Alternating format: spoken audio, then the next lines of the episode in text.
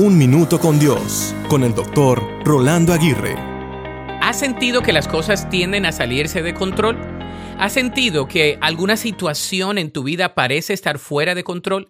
Me refiero a la crisis mundial de la salud, a los múltiples problemas internacionales, a las protestas raciales, a los conflictos políticos y todo lo demás que está afectando a nuestro mundo hoy.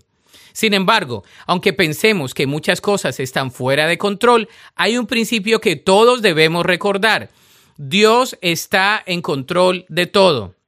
Dios sigue en su trono, en control absoluto sobre todas las cosas. El hecho de que el ser humano sea pecaminoso, egoísta y tome malas decisiones, no quiere decir que Dios no esté al tanto ni que haya perdido el control.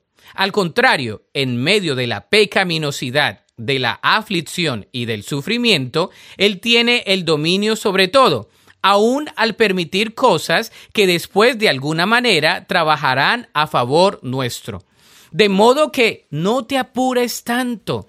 En medio de todo, confía, descansa y reposa en el Señor. Recuerda que Él está en control. ¿Le dejarás el control a Él? La Biblia dice en Job 42.2, sé que todo lo puedes y que nadie puede detenerte.